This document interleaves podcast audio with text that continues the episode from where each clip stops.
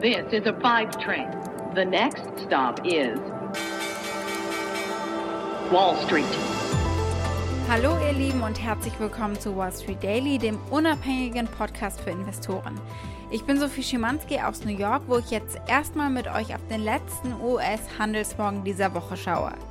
Die Renditen zehnjähriger US-Staatsanleihen gingen am Freitagmorgen etwas zurück, nachdem sie ja gestern über die 1,6 Prozent gestiegen sind, aber sie bleiben über der Marke von 1,45 Prozent, also immer noch äh, recht hoch. Die Anleger haben die ganze Woche über Anleihen verkauft und die fallenden Preise entwickeln sich eben gegensätzlich zu den steigenden Renditen. Nur noch mal als Erinnerung. Die Aktien Futures stiegen auf von ihren Tiefstständen früher am Morgen, nachdem der Preisindex für die persönlichen Konsumausgaben im Januar eine gedämpfte Inflation angezeigt hat. Dieser PCI-Index ist auch wichtig für die Notenbank, wenn sie versucht, den Inflationsverlauf zu beobachten.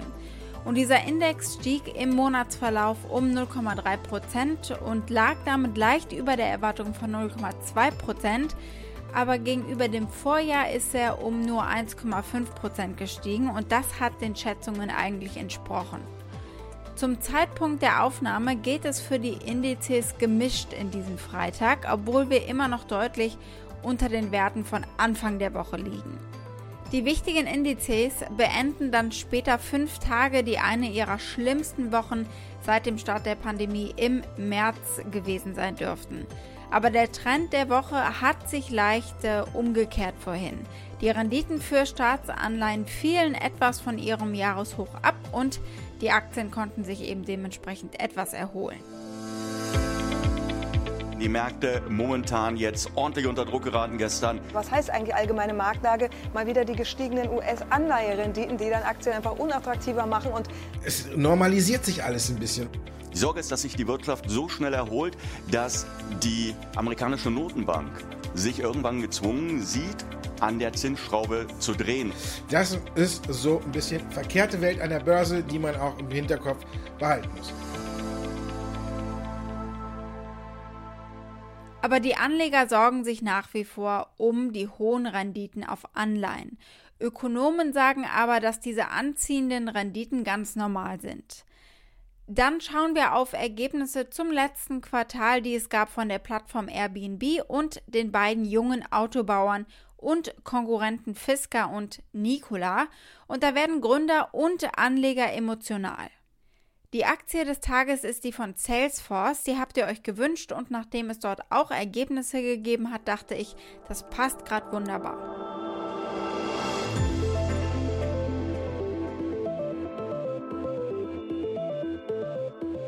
Wir müssen kurz gucken, was Anleger gestern Nacht gemacht haben, um zu verstehen, was heute passieren wird. Der Dow Jones fiel gestern um 560 Punkte und rutschte damit von einem Rekordhoch ab.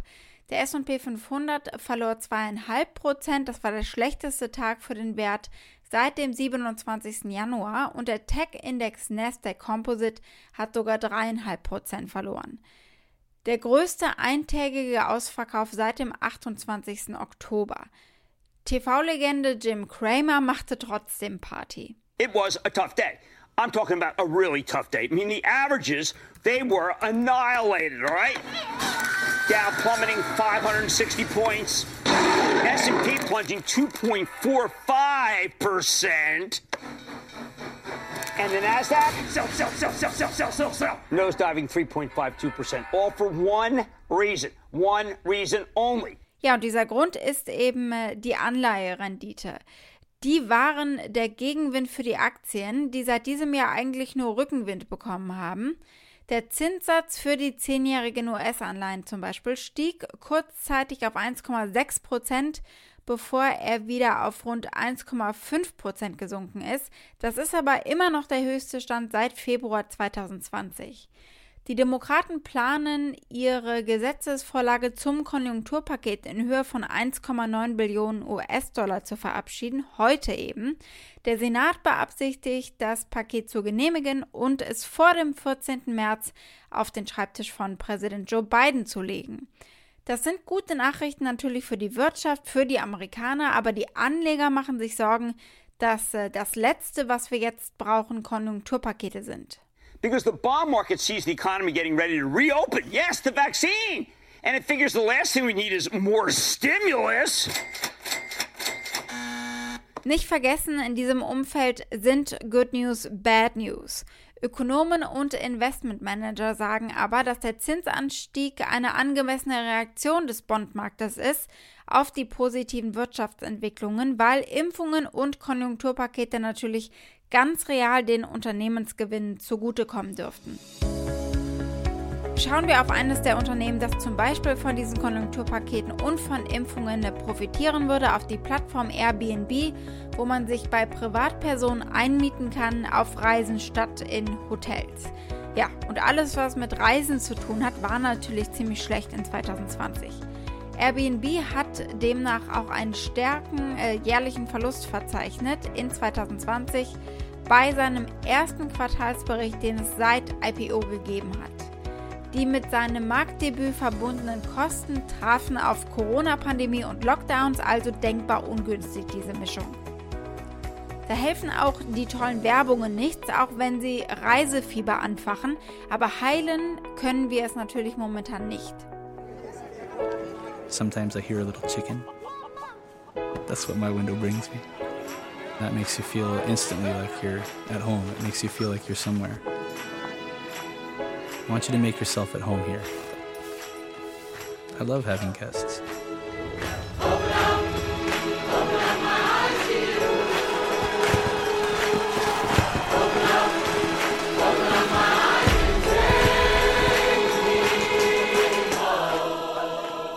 Denn all das geht nicht. Gäste haben, Gastgeber besuchen.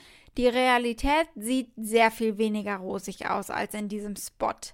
Das Unternehmen meldete in den drei Monaten bis Dezember einen Verlust von 3,9 Milliarden US-Dollar, einschließlich Kosten in Höhe von 2,8 Milliarden US-Dollar im Zusammenhang mit äh, dem Börsengang und Kreditkosten für Kredite, die zur Bewältigung der Corona-Krise aufgenommen wurden. Der jüngste Verlust brachte das Gesamtjahresdefizit des Unternehmens auf 4,6 Milliarden US-Dollar, mehr als die Verluste in den letzten vier Jahren zusammen. Der Umsatz im vierten Quartal ging gegenüber dem Vorjahr um 22 Prozent zurück. Der Gesamtjahresumsatz ging um 30 Prozent zurück. Analysten hatten Schlimmeres erwartet, einen Umsatzrückgang von 33 Prozent im vierten Quartal und einen Umsatzrückgang von 32 Prozent für das Gesamtjahr hatten sie erwartet. Der Grund, zahlreiche Personen nutzten die Plattform, um mehr Ausflüge zu buchen. Also keine großen Reisen, sondern Naherholungsurlaub, sagt man, glaube ich. Und CEO Brian Chesky hatte Kosten gesenkt, ein Viertel der Mitarbeiter entlassen und das hohe Marketingbudget des Unternehmens gekürzt. Aber Airbnb wollte keinen Ausblick geben für dieses Jahr angesichts der Schwierigkeit, das Tempo der Impfstoffeinführung und der damit verbundenen Auswirkungen auf unsere Reisebereitschaft zu bestimmen. Das hat CEO Brian Chesky gesagt im Earnings Call, aber er hat auch gesagt, Reisen kommen wieder, eben weil wir so lange eingesperrt waren. Travel is coming back. Nearly a year after lockdowns began, we believe people are yearning for what's been taken away from them travel and human connection. When travel returns, it will be about connection. People will want to spend meaningful time with their family and friends. And because of this, as restrictions lift and borders begin to open, we expect there will be a significant travel rebound. Die Airbnb-Aktien haben sich gegenüber ihrem IPO-Preis fast verdoppelt. Die Marktkapitalisierung des Unternehmens von mehr als 100 Milliarden US-Dollar macht es wertvoller als die Hotelketten Marriott International, Hilton Worldwide und Hyatt Hotels äh, zusammen. Aber die Aktie fiel in der Nacht nach diesen Ergebnissen um 9%. Aktuell steigt sie aber wieder einige Prozent an. Gab Berichtsergebnisse vom Elektroautobauer Fisker und von Nikola. Das ist eine richtige Glaubensfrage in diesem Bereich, Tesla oder was anderes Grünes zu fahren. Von einigen dieser Unternehmen werden wir in Zukunft noch ganz viel hören, bin ich sicher, und andere werden verglühen. Gucken wir zunächst mal auf Fisker. Wir haben gestern erst darüber gesprochen, dass es danach aussieht, als hätten sie den Deal mit Foxconn fast in trockenen Tüchern.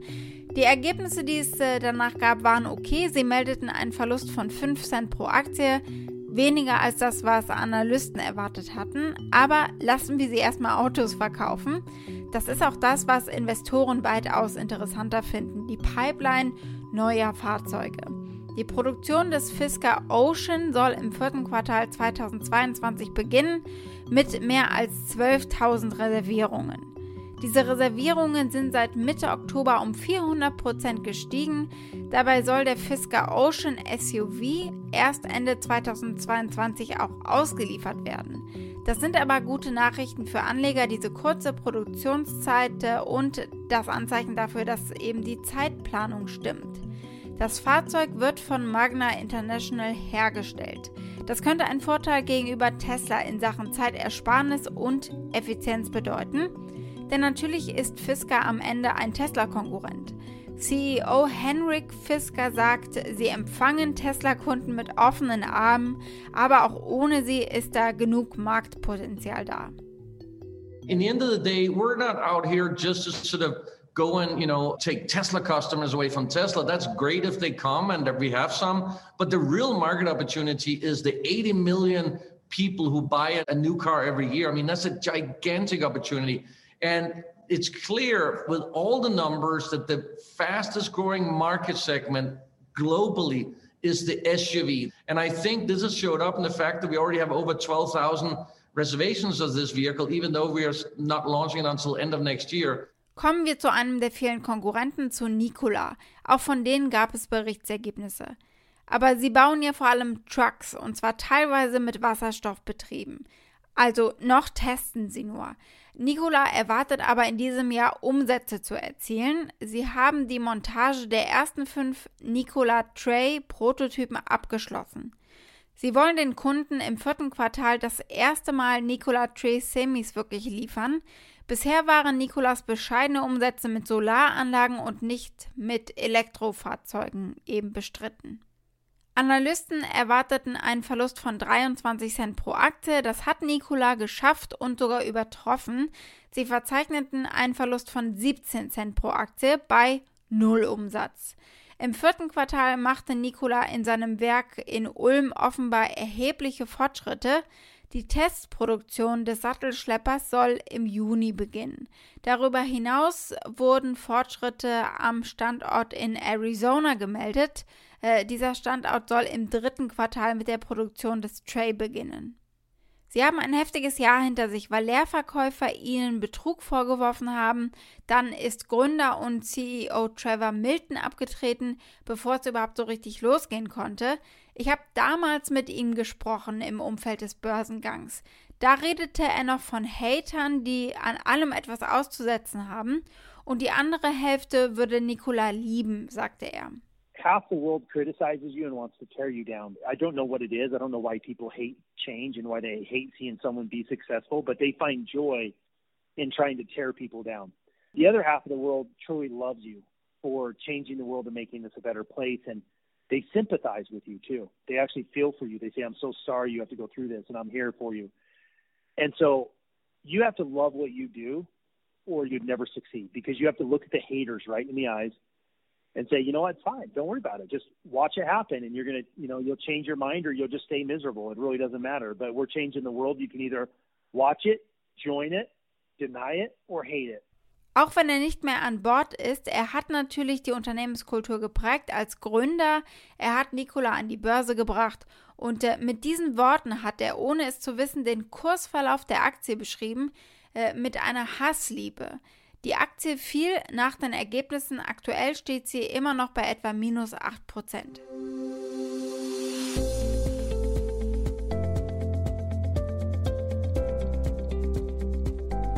Die Aktie des Tages ist die vom Softwareunternehmen Salesforce. Das habt ihr euch gewünscht und es passte gut, weil es eben auch da Ergebnisse gegeben hat. Die Werbung klingt eigentlich so, als wäre Salesforce genau das, was wir in einer Pandemie und im Lockdown brauchen. Business is changing fast. In this digital age, everyone and everything is connected. transforming the way we interact with our customers. Salesforce makes easy to use, cloud based business applications that help you stay connected to your customers, prospects, partners, and more. Und ja, sie kündigten zum Beispiel auch die Salesforce Vaccine Cloud an, ein Tool, mit dem Regierungsbehörden und Unternehmen die Bereitstellung von Coronavirus-Impfstoffen verwalten können. Salesforce verdiente im letzten Quartal 1,04 Dollar pro Aktie und damit übertrafen sie die Schätzung von 75 Cent pro Aktie. Der Umsatz hat die Prognosen ebenfalls übertroffen. Im vierten Quartal, das am 31. Januar endete, verzeichneten sie ein Umsatzwachstum von 20 Prozent gegenüber dem Vorjahr. Im vierten Geschäftsquartal erzielte Salesforce außerdem mit den Cloud-Produkt-Abos 1,36 Milliarden US-Dollar an Umsatz. Dies entspricht einem jährlichen Wachstum von rund 11 Prozent gegenüber 12 Prozent im Vorquartal. Durch Akquisitionen konnte Salesforce im Laufe des Jahres auch expandieren. Im Dezember hatte Salesforce angekündigt, Slack für über 27 Milliarden US-Dollar zu erwerben. Salesforce geht jetzt davon aus, dass der Deal Ende des Quartals, das am 31. Juli endet, abgeschlossen werden soll. Aber die Salesforce-Aktie fiel am Donnerstag im erweiterten Handel, weil die Gewinnprognose für das Geschäftsjahr 2022 unter den Erwartungen lag. Analysten waren besorgt um die Kosten der Übernahme der Messaging-Plattform Slack und äh, um die Gewinnprognose. Die Salesforce-Aktien fallen um etwa 5% aktuell. Was glauben Analysten, was die Aktie weitermachen wird? Naja, das Konsenspreisziel liegt bei 265 Dollar etwa.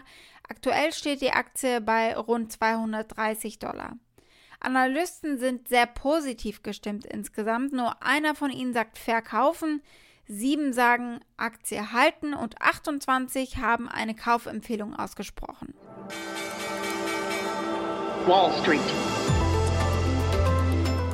Das war's mit Wall Street Daily für heute. Für Fragen oder Vorschläge erreicht ihr mich via E-Mail unter wall-street-daily at mediapioneer.com und damit wünsche ich euch ein schönes Wochenende. Bis nächste Woche, eure Sophie.